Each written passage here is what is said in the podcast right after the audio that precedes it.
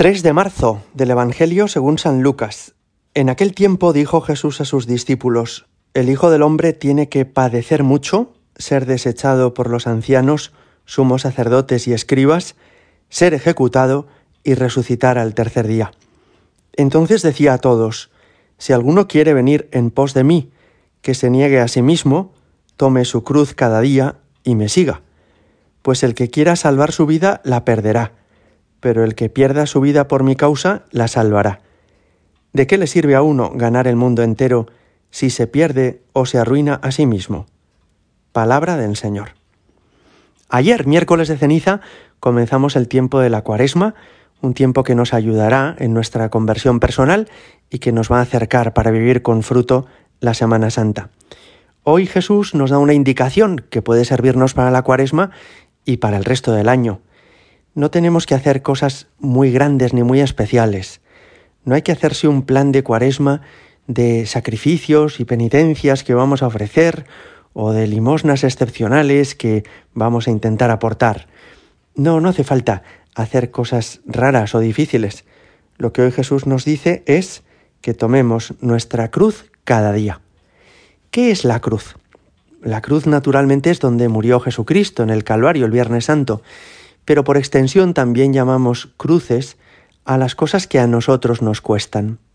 Por si alguno no sabe exactamente cuáles son sus cruces, que se pregunte esta pregunta. ¿Qué hay en tu vida que quitarías? ¿Qué hay en tu vida que te molesta, que no te gusta, que preferirías cambiar? ¿Qué es lo que te parece que sobra de tu vida? Puede ser una tarea que te resulta muy incómoda, una persona cuya compañía te resulta un poco tediosa. Puede ser una enfermedad, un sufrimiento, una decisión equivocada que tomaste en el pasado y que te hace vivir permanentemente en una situación que no hubieras querido. ¿Cuál es tu cruz? Pues para llegar a ser santo, para aprovechar con fruto esta cuaresma, no hace falta que hagas cosas raras, sino que tomes tu cruz cada día y sigas a Jesús. Jesús comenzaba hoy el Evangelio diciendo que Él, a quien se llama el Hijo del Hombre, tiene que padecer mucho, ser desechado por los ancianos, sumos sacerdotes y escribas, ser ejecutado y resucitar al tercer día. Y esto también se lo dijo a los apóstoles para que no se hicieran la ilusión de que el triunfo, la victoria de Jesucristo iba a ser inmediata. Claro, los apóstoles veían que Jesús hacía milagros, que curaba enfermos, que le devolvía la vista a un ciego, que andaba por encima del agua, que multiplicaba los panes y los peces, y debieron pensarse que ya en muy poquitos días la victoria de Jesucristo iba a ser total y definitiva. Pero Jesús les ayuda a darse cuenta de que eso no va a ser así. Le esperan tres años de apostolado, los tres años de la vida pública, le espera la oposición de muchas personas que no le aceptarán y que le rechazarán, y le espera después vivir la pasión y sufrir los tormentos desde el jueves santo por la noche hasta su muerte en la cruz.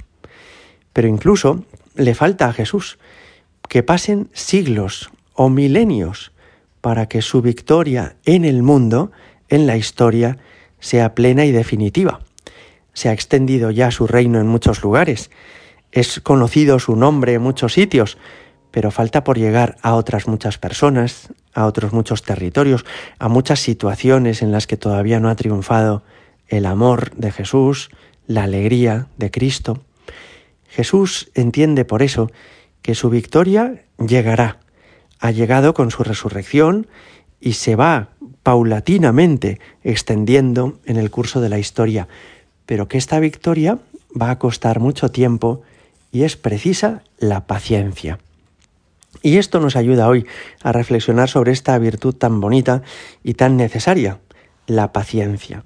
Cuando Jesús nos decía, el que quiera seguirme, que tome su cruz cada día y me siga, nos estaba queriendo decir que tengamos paciencia. Porque efectivamente, a veces lo más difícil en la vida no es hacer cosas heroicas, sino que es sobrellevar las cosas de cada día con serenidad y con paciencia. Decía el cardenal Spidlick que la paciencia es la virtud que nos reconcilia con el mal que no podemos impedir. Hay cosas que no podemos cambiar, que no podemos arreglar de la noche a la mañana. La paciencia es aceptar y consentir que las cosas no van a ser como nos gustaría y que los problemas no se resolverán tan rápido como hubiéramos deseado. ¿Cuántas veces nos pasa esto todos los días, verdad? Que estás esperando un autobús y no llega, que querrías empezar una reunión pero falta alguna persona, que quieres zanjar ya un asunto, un trámite, pero todavía no tienes un documento que te falta. Y esto requiere paciencia. La paciencia es fortaleza no para hacer cosas, sino fortaleza para resistir lo que nos cuesta. Eso es la paciencia. Y es una virtud preciosa en la que en esta cuaresma podemos crecer. En cuaresma, resumen, no tenemos que hacer cosas excepcionales, sino que tenemos que tomar nuestra cruz de cada día. Y eso quiere decir asumir la vida que Dios nos ha dado, encajar las cosas que no nos cuestan, llevar esas cruces que quitaríamos de nuestra vida, pero que están presentes en ella, y con paciencia ir andando, ir caminando, ir adelante. Gloria al Padre y al Hijo y al Espíritu Santo, como era en el principio, ahora y siempre y por los siglos de los siglos. Amén.